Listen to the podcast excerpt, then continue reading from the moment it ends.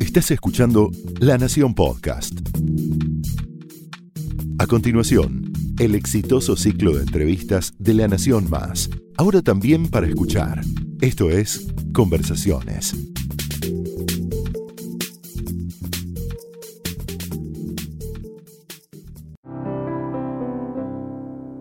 Hola, yo soy Ariel Torres y esto es Conversaciones en la redacción de La Nación. Hoy estoy con Natalia Suazo. Natalia acaba de publicar este libro, Los dueños de Internet. Y me parece es un libro fundamental para entender Internet hoy, porque seguimos como con la idea de que Internet sigue siendo lo mismo que fue el primero de enero de 1983, cuando arranca la, la red de redes con, como la conocemos hoy, pero hay muchas cosas que han cambiado. Bienvenida Natalia a nuestra casa, ¿cómo estás? Bien, gracias por la invitación. Ariel. No, por favor, un gran libro para mí, un libro fundamental para entender los, las nuevas reglas de juego. Decime, sin hacerle spoiler, porque es un libro que hay que, tener realmente, digo, un libro que le puede interesar además a cualquier persona, desde los que analizamos el fenómeno de Internet hasta la, persona que lo usa. Eh, ¿Qué es los dueños de Internet y qué relación tiene con tu libro anterior, Las guerras de Internet?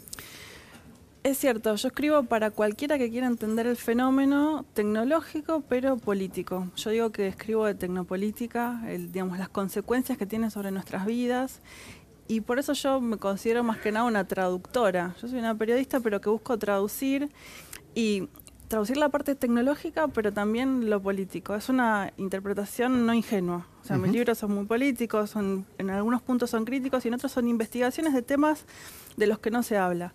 En Guerras de Internet, en mi libro anterior, yo quise explicar la infraestructura para cualquier persona, para que después a partir de ahí entendiéramos, bueno, qué pasa con nuestros datos, pero sin empezar desde el lugar que... Hay dos lugares, ¿no? O la tecnología siempre es buena, ese tecnooptimismo que siempre la tenemos que adoptar y parece que no nos pudiéramos quejar de nada, o el otro extremo que es nos vigilan permanentemente. Sí, está todo mal, sí. Nos controlan, claro. Entonces, yo creo que esas dos visiones nunca ayudan porque nos dejan en un lugar de poca decisión a nosotros. Y en el medio está la política, vos sos politóloga. Lo, que, lo que media entre estas dos es la política. Es la política, es la negociación, es entender cómo... Cuando yo digo hay que politizar la tecnología, yo lo digo mucho en los dueños de Internet, digo, tenemos que negociar, porque la tecnología es prepotente por sí misma, ¿no? Se impone. Siempre que hay una nueva herramienta, digamos, cualquier tecnología nueva, se nos impone, están los intereses comerciales que lo hacen, está el lobby, la prensa, el marketing, cosas que son lindas, que nos parecen nuevas. Pero en el medio de eso hay una pregunta política que es qué de eso nos conviene a nosotros, qué no, y cómo hay una negociación que en el caso de mirarlo desde otro punto de vista, por ejemplo, un funcionario que tiene que adoptar una tecnología o una sociedad que tiene que adoptar una tecnología, ¿qué hay en, ese momento entre eh, la adoptamos del todo o qué parte tomamos? ¿Cómo? ¿En, qué sentido? ¿Qué reglas puede haber? Y en el medio de eso, en los dueños de Internet, yo cuento este momento de gran concentración en, en el cual las grandes empresas como Facebook, como Google, como Apple, como Amazon, tienen un poder inusitado, o sea, estamos en un, periodo de la historia de Internet de gran concentración, donde todo tenemos que negociarlo con estas empresas. Estos serían los dueños de Internet. Los dueños de Internet. Yo lo llamo el Club de los Cinco, algunos lo llaman las GAFAM, digamos, tienen, digamos, lo que sí sabemos es que son, ellos se llaman intermediarios, a ellos les gusta llamarse que son intermediarios entre relaciones comerciales, de información, etcétera. Pero lo cierto es que en esa relación de intermediación toman muchas decisiones sobre nuestras vidas.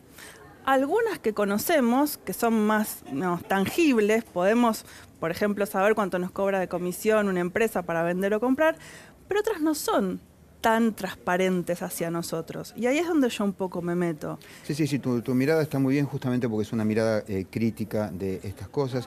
Y hay por lo menos tres grandes aspectos en el libro, insisto, no, no quiero hacer spoiler, pero hay tres cosas de las que mencionaste, por lo menos dos. Una es la concentración, otra es la falta de transparencia y otra es la privacidad.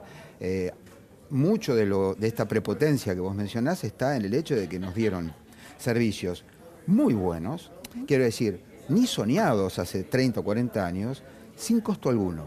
Y sin embargo había un costo. Hay un costo, como se suele decir, cuando un producto es gratis, el producto sos vos, esos perfiles que estas empresas construyen cada vez más detallados, con datos personales, la segmentación hace que tengan cada vez menos necesidad de saber tantas cosas, sino que por ejemplo, por el contexto, por los mapas, por dónde viajamos, esto, bueno, vos lo, lo das cuenta en tu trabajo también como periodista. Pero, ¿qué pasa con toda esa información acumulada cuando ya es mucha información y además hay tecnologías, digamos, lo, que es la inteligencia artificial en general, ¿no? Pero esas tecnologías hoy hace que con los datos más esas herramientas se puedan tomar decisiones automatizadas. Entonces ahí hay un primer, digamos, yo, le, le, dedico un capítulo a esta cuestión de los algoritmos, de estas fórmulas que deciden desde un crédito hasta cómo vemos la información en la pantalla, digamos, cómo se prioriza, digamos, decisiones médicas, decisiones de todos aspectos muy concretos de nuestras vidas, o por ejemplo también del trabajo, si entramos o no a un trabajo. Bueno, Amazon acaba de tener un problema con esto porque su algoritmo le daba más chance de entrar a hombres que a mujeres. Era un algoritmo eh, machista y acaban de bajarlo, digamos, porque salió, porque se hizo público, pero no sé durante cuánto tiempo lo habrán usado, ¿no?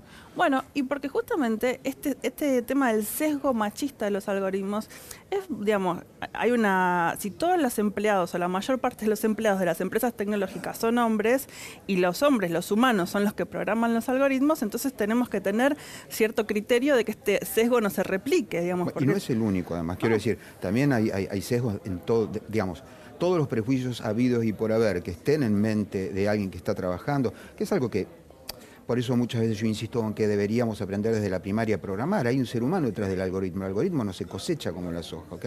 No es que viene dado. Uh -huh. Todos esos prejuicios puedan meterse ahí. Eh, vos, en el libro, por supuesto, se, se, hubiera convertido en una enciclopedia de siete tomos, pero brevemente, ¿cómo fue que llegamos a esta situación?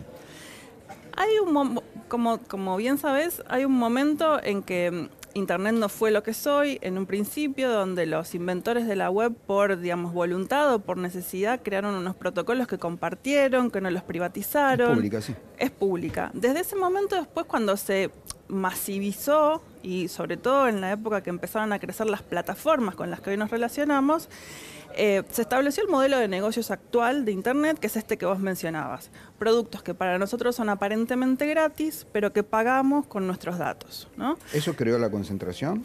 Eso fue una parte de la concentración. Otra parte de la concentración es que ciertamente las empresas como Google, como Facebook, crearon productos innovadores, eficientes en lo que quieren hacer, el motor de búsqueda de Google es muy eficiente, digamos, hace lo que queremos que haga, es mejorado constantemente, pero hay un punto que es que como tienen ese producto tan eficiente y el crecimiento ahora es a partir de los datos, lo que le da valor a estas empresas, como se suele decir, el oro de este siglo son los datos, ese valor es todo lo que le damos permanentemente con otra cuestión que es que es caro no estar adentro de estas plataformas. A veces es imposible. A veces es imposible. Vos podés decir, bueno, andate de Facebook. Bueno, pero si todo el mundo está dentro de estas plataformas, o si querés ir a una ciudad y lo más fácil es alquilar por una plataforma como Airbnb, por ejemplo, o tomarte un Uber, es difícil pedir no estemos. Entonces, ¿cuál es, es la no, Es como el no estar en Internet. Quiero decir, claro. con más, casi 2 mil millones de sitios registrados, tengo entendido en ese número. ¿Cómo encontrás algo? Es como un poco el horizonte de eventos,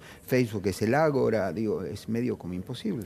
Esto, esto causó la concentración. Esto es parte de la concentración. En algunos otros casos, eh, lo que sucede también es que estas empresas son utilizadas mundialmente. Es una, digamos, una cuestión claramente de una expansión capitalista, una empresa que es eficiente, que se expande al resto del mundo. Todos usamos empresas que fueron creadas en Silicon Valley y que tienen sus sedes ahí y todos usamos esas empresas. Está bien, te paro un poquito ahí. En todas las demás industrias, en todas, no, no hay una eh, que, en que esto sea excepción, hay un número bastante grande de competidores. Uh -huh. La competencia es grande, hay diversidad, esto favorece la innovación y en este contexto es donde se nacieron estas compañías en tecnología. En la tecnología en general se da el proceso contrario. Vos pensás que desde AT&T para acá, IBM, Microsoft, Google, Amazon, Netflix, sigue la lista, de golpe se produce una concentración muy fuerte. En cualquier ninguna otra industria podría funcionar con este grado de concentración. ¿Por qué pasa esto con la tecnología, en, tu opinión?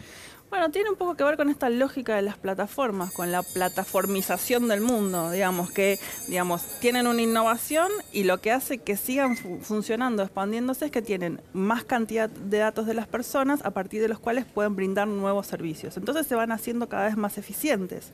Eh, y además no necesitan, por ejemplo, poner un hotel nuevo como una cadena de hoteles o poner una refinería como una petrolera, que son gastos de infraestructura muy grandes. Uh -huh. El gasto sigue siendo el mismo, el gasto es es en esa innovación tecnológica inicial a la cual después le da valor la cantidad de datos que tienen. Entonces ahí es muy difícil. Por eso el gran problema es cómo pensamos este problema de los monopolios con las plataformas tecnológicas. Tenemos que pensarlo de otra manera, porque el monopolio entonces no se trata de tener cada vez más infraestructura, sino de tener cada vez más datos. Y ahí entonces el problema es qué hacemos con los datos. Esa es la gran pregunta sobre cómo luchamos contra estos nuevos monopolios que se, que se basan en un intangible, en definitiva. Totalmente. Eh, vos planteas esto en el libro y está muy bien, eh, pero estamos empezando a ver tal vez que los efectos de este grado de concentración pueden ir más allá de la privacidad y podrían estar afectando a las democracias. Eh, anda por ahí la idea de que esta radicalización de la sociedad, Trump, Bolsonaro y sigue la lista, se deben a Facebook y Twitter. Mi impresión es que no es tan sencillo. Quizás son catalizadores, pero me gustaría conocer eh, tu opinión al respecto. Claramente que ganen Trump o que gane Bolsonaro no se debe a esta explicación un poco frívola, que es que ganan porque mandan muchas noticias falsas por WhatsApp. Digamos, la explicación tecnológica suelta no explica nada.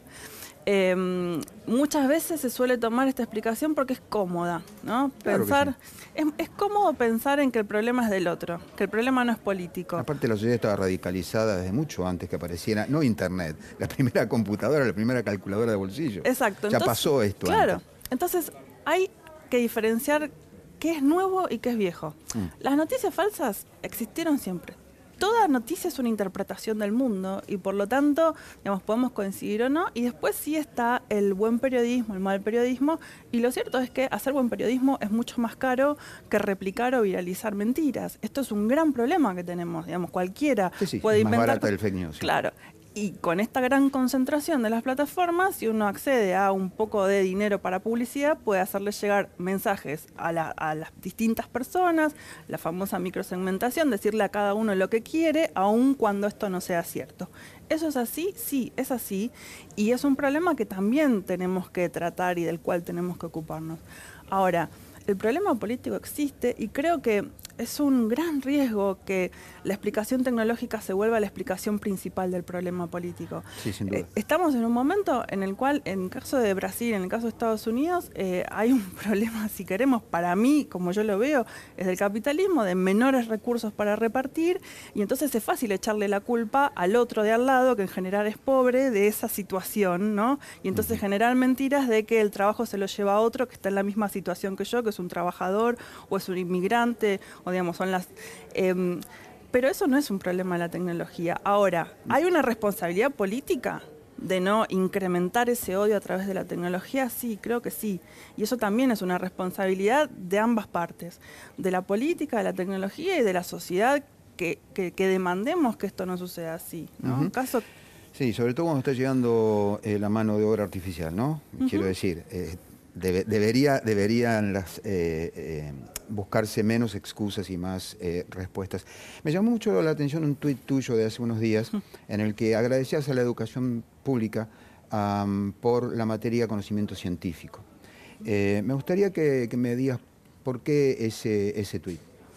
Yo soy politóloga y tengo una agencia que trabaja en innovación pública, digamos, asesora a funcionarios, a políticos sobre cómo utilizar la tecnología. Para eso yo no me puedo valer solamente de lo que estudié en la facultad, que son ciencias sociales, necesito entender cómo funciona la tecnología y a veces me toca leer libros técnicos eh, que para mí son difíciles. Ahora, yo fui a la universidad pública y la primera materia que cursé fue pensamiento científico, es decir, cómo, cómo es el razonamiento lógico para confirmar, para refutar una idea, cuáles son los pasos y cuál es, cuál es el contexto que hace que una idea sea validada o no.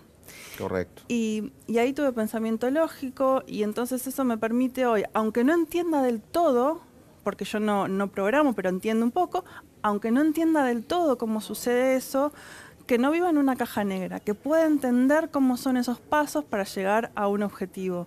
Y, mm, eso me parece muy importante en, un mundo en donde parece que todo es igual, ¿no? Esta, esta cuestión que, bueno, la llamamos posverdad, la, este, estas pseudociencias que, que nos hacen creer algunas cosas que no son por ideas que no sabemos. Bueno, hay un pensamiento, hay gente que, que, que estudió esto antes y hay una historia de las ciencias La epistemología me parece una ciencia hermosa. Fantástica, sí. Siempre me pareció hermosa y gracias a la universidad pública, gracias a, tengo una madre docente, agradezco también que siempre me haya insistido con eso. Mi madre también es parte de la universidad pública y por eso yo me siento orgullosa y lo reconozco, porque hay muchos docentes de la universidad pública que a pesar de las condiciones en las que trabajan, todos los días hacen que, muchos chicos, adolescentes o adultos eh, piensen críticamente.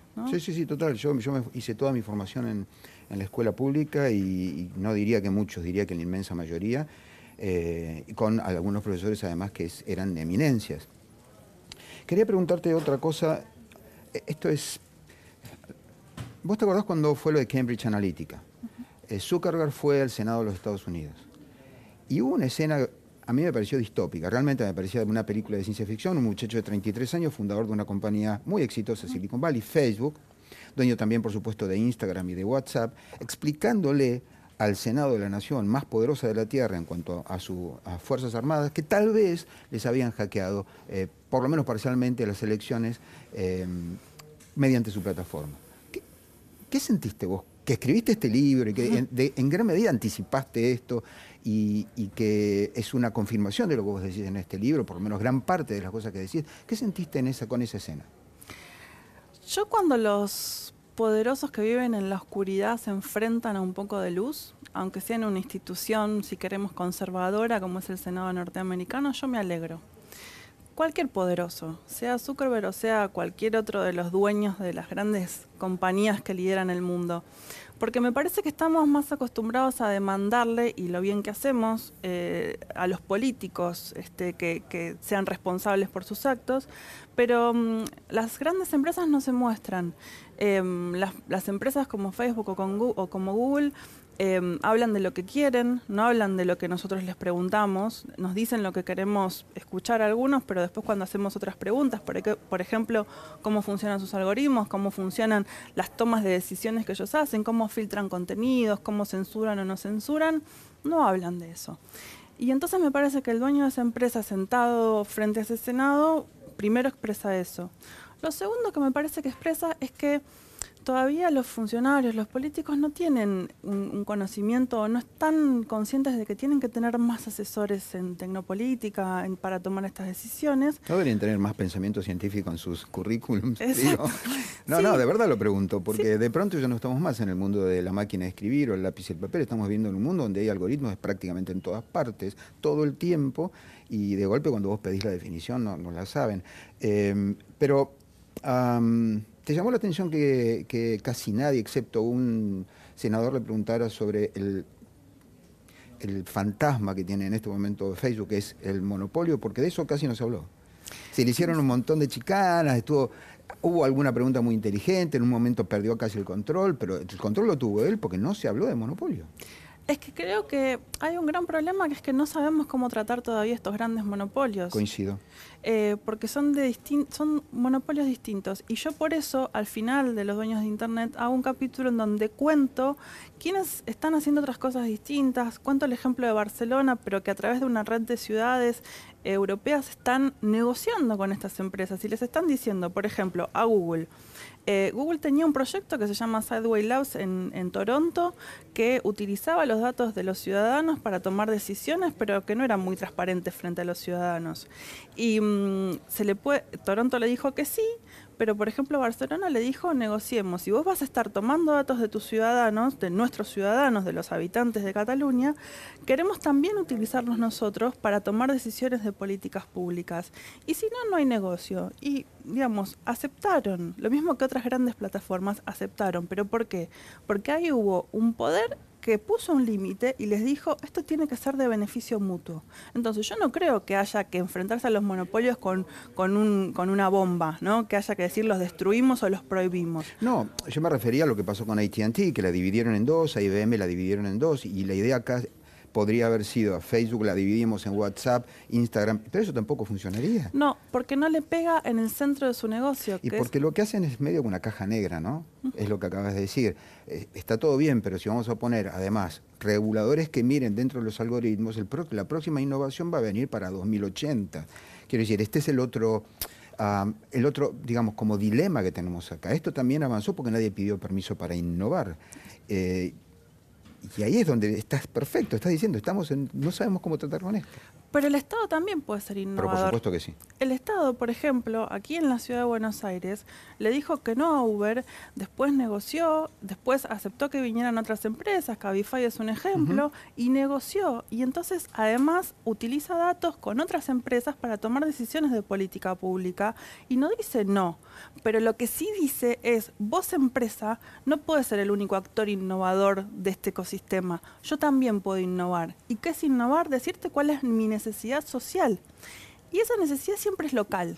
Yo creo que no se puede luchar contra estas empresas grandes, contra estos monopolios con una idea global. No, hay decisiones locales. Sí, sí, total. Que hoy pasan más por las ciudades que por los países y que después tal vez se extiendan, pero em, o tal vez pasan, por ejemplo, como la Unión Europea, que dictó una nueva norma de protección de datos que es para todas las empresas que operen en la Unión Europea. Les dijo, si ustedes operan con datos en la Unión Europea, hay reglas y son estas, y si no tienen que dar cuenta. Bueno, después la aplicación esa es muy local pero les están diciendo no pueden hacer lo que sí, quieren. Sí, sí, correcto. Sí, sí, es, de, hecho es una de las funciones que tiene que tener un Estado. Digo, para eso lo tenemos. Si no, no, hay muchas más cosas que tenga que hacer, aparte de, de lo ejecutivo, lo legislativo y, tal.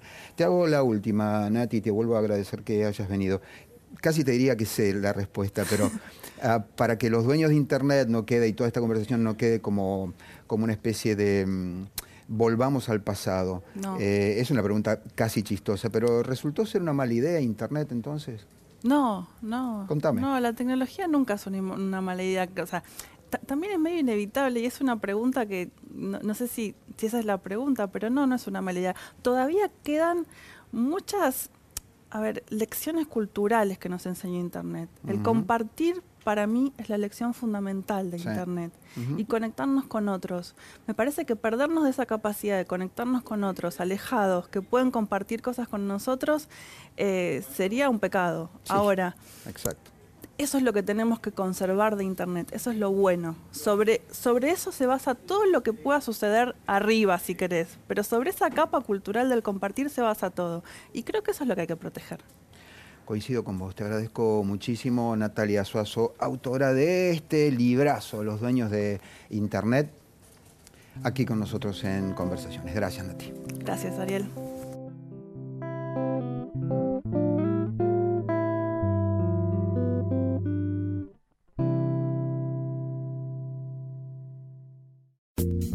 Esto fue Conversaciones, un podcast exclusivo de la Nación.